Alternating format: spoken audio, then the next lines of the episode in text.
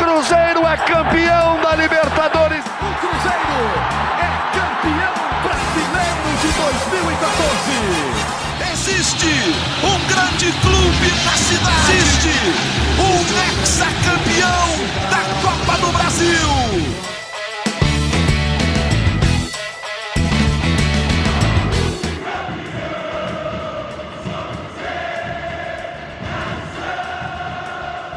Muito bom dia, muito boa tarde, muito boa noite. Está começando mais uma edição do GE Cruzeiro. Alô, Nação Azul, uma nação que está feliz porque o Cruzeiro está disparando na liderança da Série B. Já está abrindo 13 pontos de vantagem em relação ao quinto colocado. Isso é na fotografia de momento, né? A gente está gravando esse podcast na tarde de quarta-feira, né? Cruzeiro venceu o esporte de virada por 2 a 1 no Mineirão. E a gente vai falar disso com o Jaime Júnior, com o Gabriel Duarte e com a Fernanda Remisdorf, que é a representante da torcida no nosso podcast. A gente tem na edição a Vitória Azevedo, dando aquela força luxuosa para a gente, para a gente falar desse jogo. O Cruzeiro venceu o esporte, que é um adversário direto na briga pelo acesso. Eu vou perguntar para os meus amigos aqui se o jogo foi mais tranquilo do que o placar sugere. Olhando o placar, 2 a 1 um, parece que foi apertado o jogo em si foi tranquilo? Individualmente, quem foi bem? Qual a importância na tabela desta vitória sobre o esporte? Eu sei que o Jaime está cheio de contas ali para falar sobre o acesso do Cruzeiro. Quero falar um pouco sobre o Pesolano, um pouco sobre o Jajá e temas que os nossos amigos também podem trazer. Primeiro, vamos saber se está todo mundo ligado, já que ninguém está cara a cara, está cada um no seu ambiente. Um abraço, gente. Está todo mundo aí? Opa, tô aqui. Um abraço. Cadê o Jaime?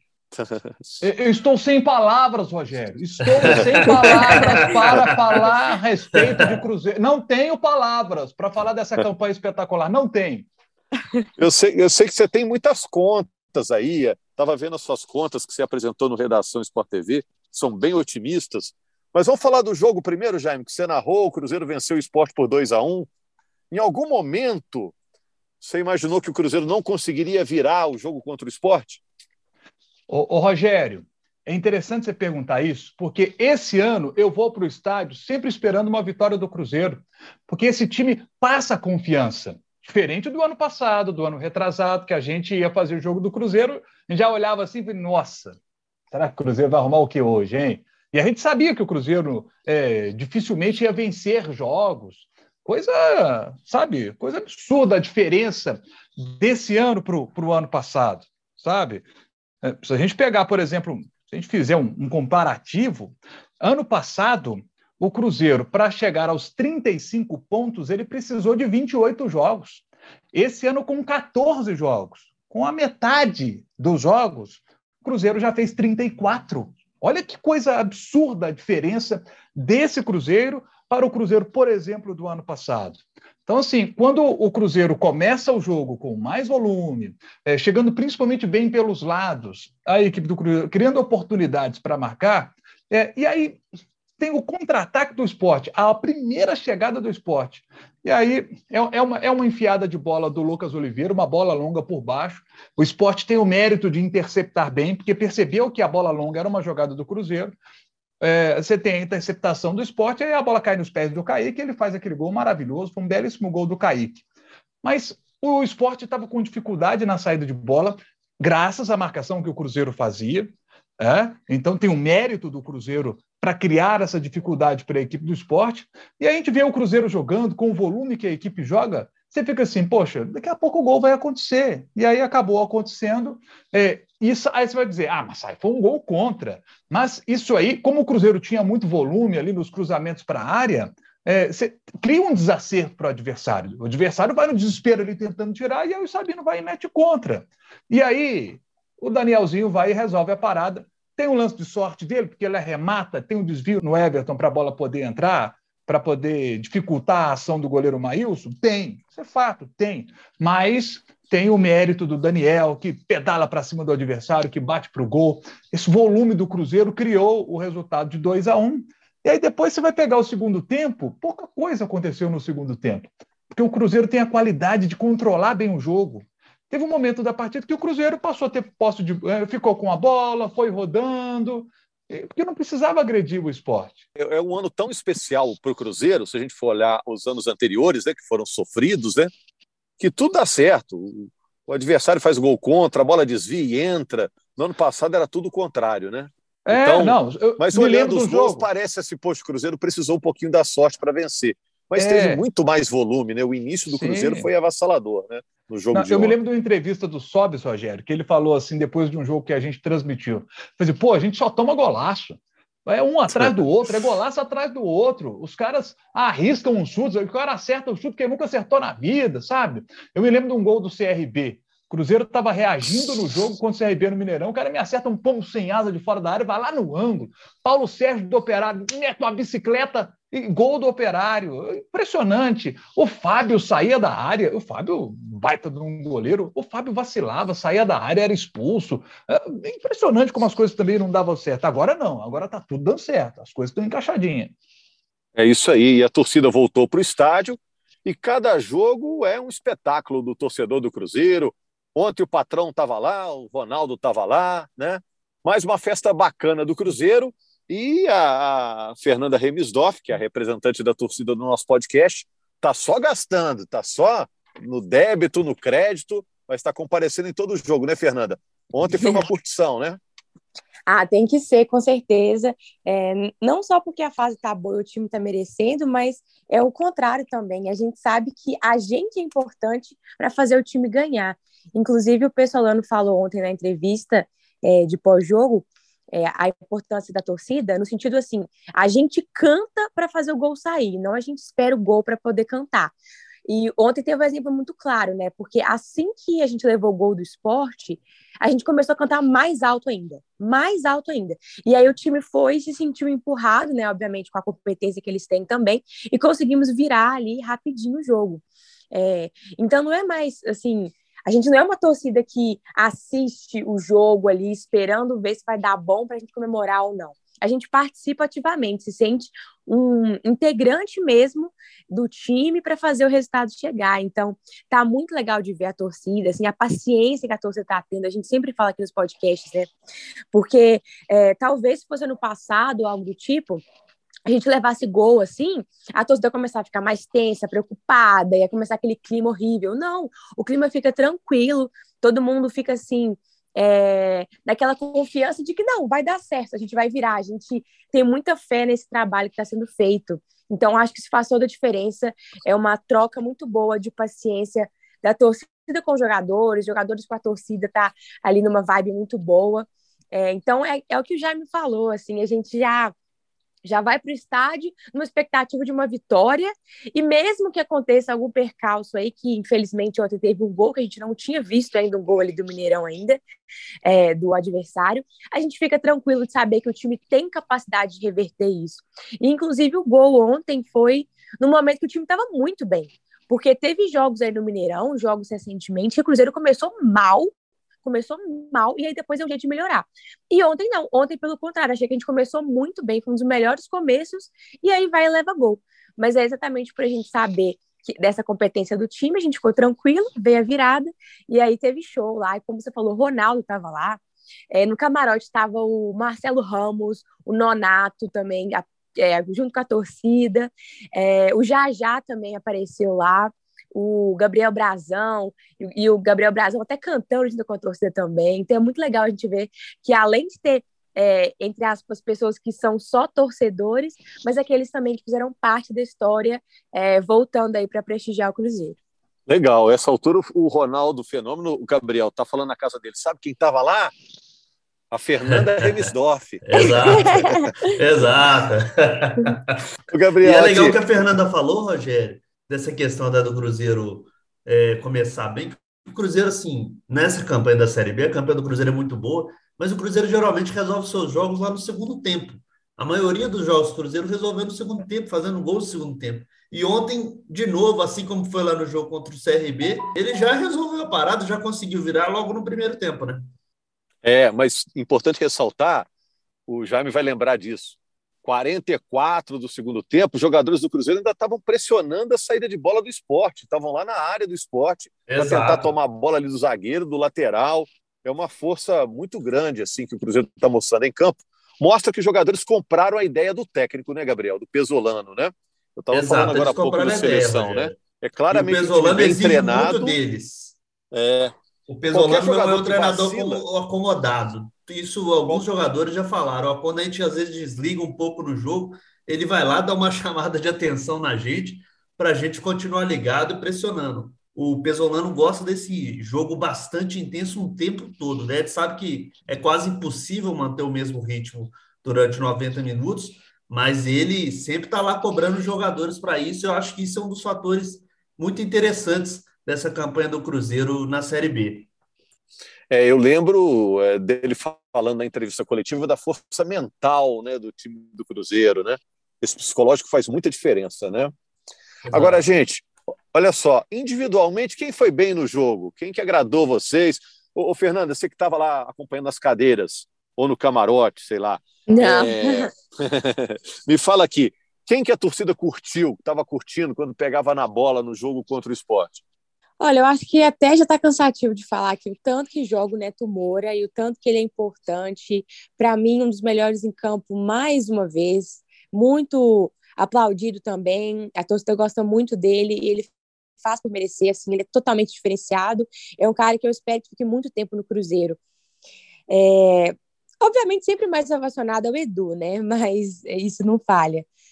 Apesar que ontem ele não fez gol, mas eu acho que ele conseguiu ajudar a equipe da forma que ele, que ele pôde.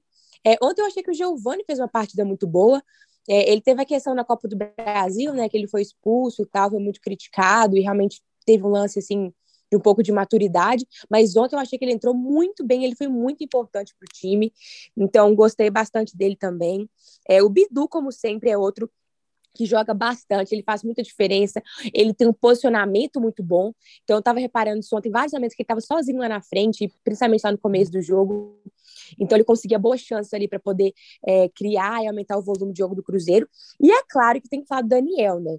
Conseguiu a oportunidade de titular aí depois de um tempo e foi muito bem. Conseguiu fazer um gol, que é algo que eu espero que faça ele ganhar ainda mais moral lá com a comissão técnica, é, que olhe com mais carinho para ele, porque, como a gente até está falando no último podcast também, né, o Jaime comentando que o Daniel não estava nem entrando nos jogos, e realmente não dá para entender, porque ele joga demais, tem muita habilidade, então acho que foi totalmente o destaque do jogo também, e espero ver ele tendo mais chances. Eu dei uma cornetada no gol lá, né? Na hora do gol eu falei: a voz do povo é a voz de Deus. o cara, bota o cara pesolando, botou, deu certo.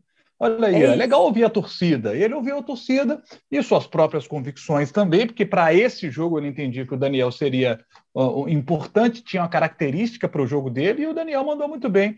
Uh, o William Oliveira também, mais uma boa partida, mas eu queria destacar aqui um jogador que é, quando a gente olha para o elenco do Cruzeiro como um todo, a gente é, vai falar quais são os melhores jogadores do Cruzeiro. Ele vai ficar é, do meio da fila para trás. Mas nesse jogo ele jogou muito bem. Gostei muito do jogo do Luvanor. Jogou muito bem o Luvanor, como foi importante para o Cruzeiro conhecer a bola. Fez uma jogada muito bonita, dando meia-lua, batendo cruzado, quase que ele faz um belo gol. Achei que o Luvanor fez uma partida muito boa. Gostei mesmo do Luvanor. Ontem ele jogou em uma posição diferente. Não sei se todo mundo reparou. Eu até conversei com ele no pós-jogo, falando sobre isso. Se ele se sentiu mais à vontade jogando mais atrás do Edu, como segundo atacante, menos nas pontas. Ele estava mais acostumado a jogar nas pontas é, em outros jogos pelo Cruzeiro. Ontem ele jogou mais centralizado, vamos assim dizer, em muitos momentos.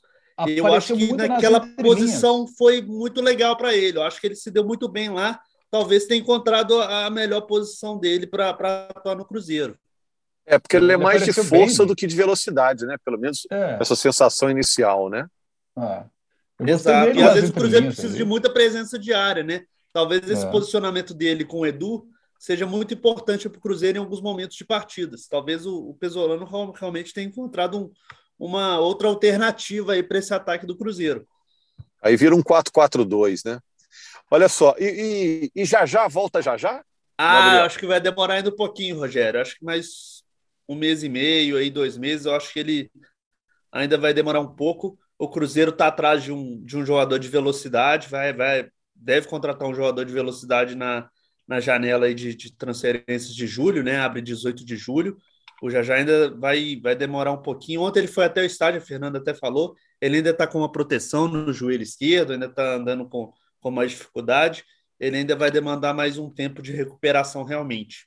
O, o Jaime, para a Fernanda ficar feliz aí, quais são as contas do Cruzeiro que você apresentou mais cedo? Que o Cruzeiro só precisa de não sei quantos pontos, um número X de vitórias. Eu vi que é um negócio bem, bem tranquilinho de obter, Jaime. É, porque a conta é a seguinte, Rogério. É, que, qual, qual é a primeira conta que eu faço? 64 pontos como número mágico para subir. Por quê? Nas últimas seis edições do Campeonato Brasileiro, quem fez 64 pontos subiu. Não em todas foi necessário bater 64. Teve edição que com menos pontos subiu. Por exemplo, 2016, 63 pontos, o Bahia, quarto colocado, subiu. Em 2017, aí o Paraná precisou desses 64 pontos para subir. Mas em 2018, o Goiás, com 60, conseguiu subir. O campeonato deste ano está com uma característica para 62, 63 pontos pela média de aproveitamento do quarto colocado. Né? Você pegar, por exemplo, o Atlético Goianiense em 2019 subiu com 62, Cuiabá subiu em 2020 com 61, e no ano passado o Havaí subiu com 64 pontos. Para garantir, vamos no 64, que é melhor chutar para cima. Né? Segurança, então, né, Rogério? Isso. vão, vão, vão, na bola, é, vão na bola de segurança dos 64 pontos. O Cruzeiro já tem 34, gente. Ele precisa de mais 30 então, para poder bater esses 64 pontos. E o Cruzeiro, ele só fez 14 jogos na Série B.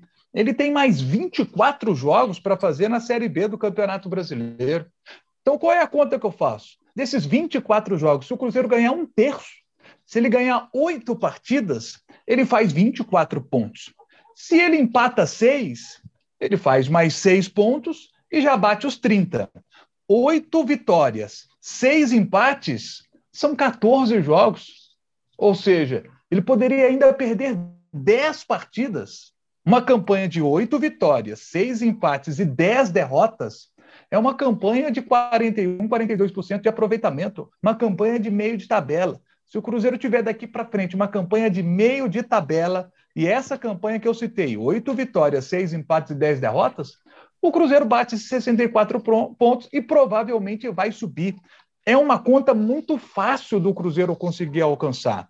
De fato, o Cruzeiro está muito perto do acesso à Série A do Campeonato Brasileiro. Aí vão citar, ah, mas teve o Náutico no ano passado, que deu uma arrancada no início e depois caiu de produção. Não vejo isso acontecendo com o Cruzeiro.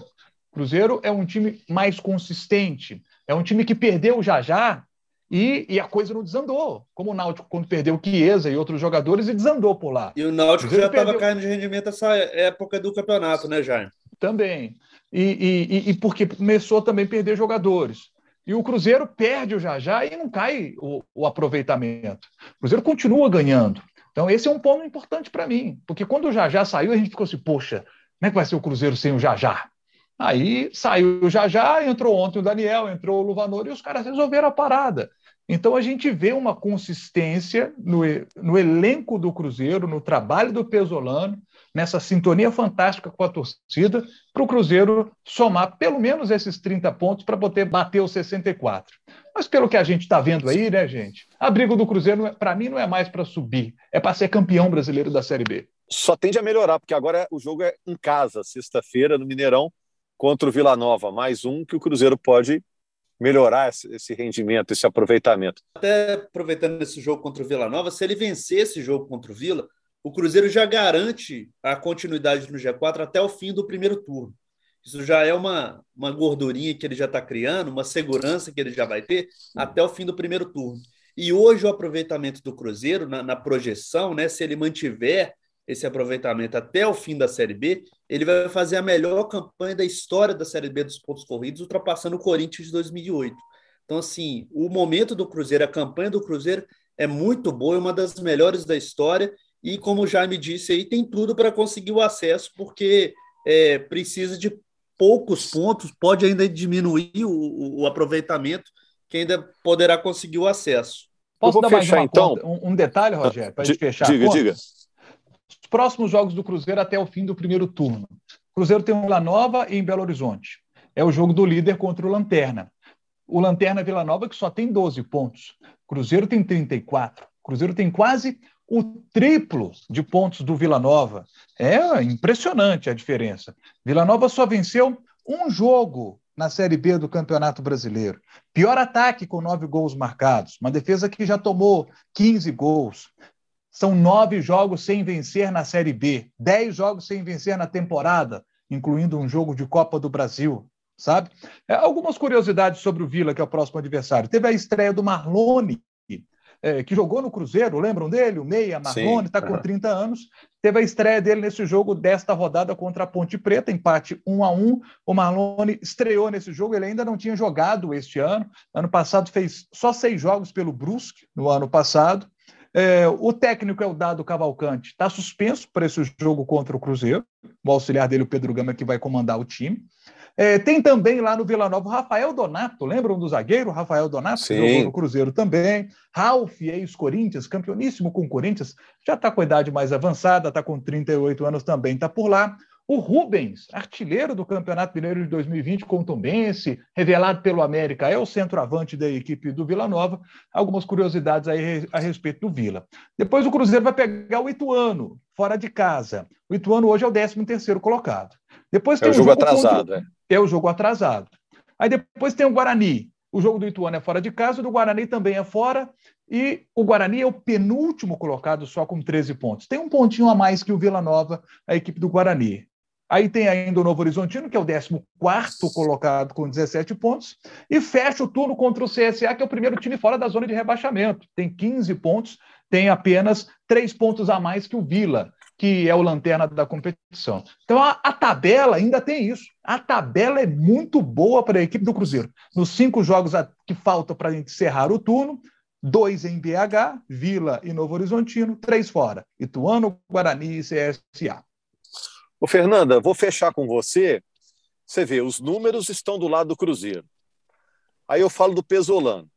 A estatística está com ele. Ele organizou o time ele indicou vários jogadores que vingaram. Apesar desta folga de pontos na tabela, está mantendo o time concentrado, com o mesmo empenho, com a mesma pegada. O Pelano hoje é tão importante para o Cruzeiro quanto o Ronaldo, para a gente fechar? Com certeza. Eu acho que ele foi o melhor acerto do Ronaldo, assim, de longe. E ele veio para mudar mesmo é, a perspectiva aqui no Cruzeiro.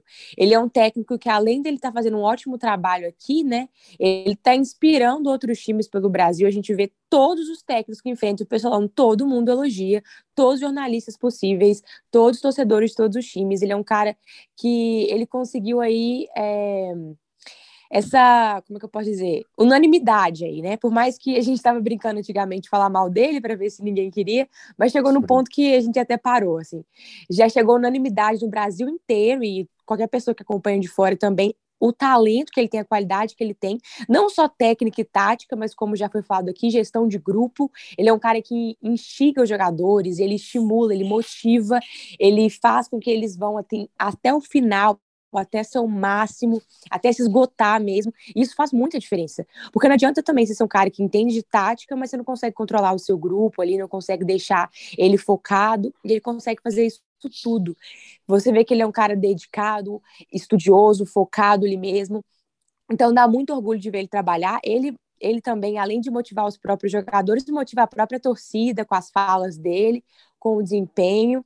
Então, assim, ele é de fato uma das figuras mais importantes, assim, junto com o Ronaldo. Está sendo decisivo em tudo. É, ele renovou, né, junto com a comissão técnica para o próximo ano, que foi uma notícia maravilhosa, que deu mais gás ainda para a gente, para a torcida. Espero que, de fato, sim, ele fique mais um ano, né, assim esperamos que na Série A, talvez, é, porque ele tem muito trabalho para mostrar na Série A. Eu tenho certeza que um elenco ainda maior, né, melhor, porque ano que vem teremos que ter um elenco melhor se for disputar a primeira divisão. É, ele vai fazer um trabalho mais incrível ainda e competir com grandes técnicos que estão aqui no Brasil, porque na Série B ainda tem algumas pessoas que é, conseguem falar assim: ah, mas na Série B é mais fácil e tal, né? Então tem gente que ainda duvida dele, mas ainda assim, para mim, ele é a, a melhor coisa que o Ronaldo fez aqui no Cruzeiro. É isso, gente. A gente está de volta na semana que vem, na segunda-feira, para repercutir o jogo entre Cruzeiro e Vila Nova no Mineirão. Eu agradeço a Fernanda, ao Gabriel, ao Jaime. Hoje só falamos de coisa boa na equipe do Cruzeiro, porque o Cruzeiro é líder na tabela de classificação da Série B. A gente agradece também a Vitória Azevedo na edição. Quando o pessoal pensou, quem vai editar? Quem vai editar esse podcast? Ah, Vitória, porque o Cruzeiro só tem Vitória. A Vitória está dando show na edição, ajudando a gente nesse podcast, que é sucesso. Você que está curtindo sempre o GE Cruzeiro, vai lá também no seu agregador de podcast, dê sua avaliação. Cinco estrelinhas lá, tá bom, né? Para combinar com o Cruzeiro. Obrigado, Nação Azul. Segunda-feira estamos de volta. Um abraço.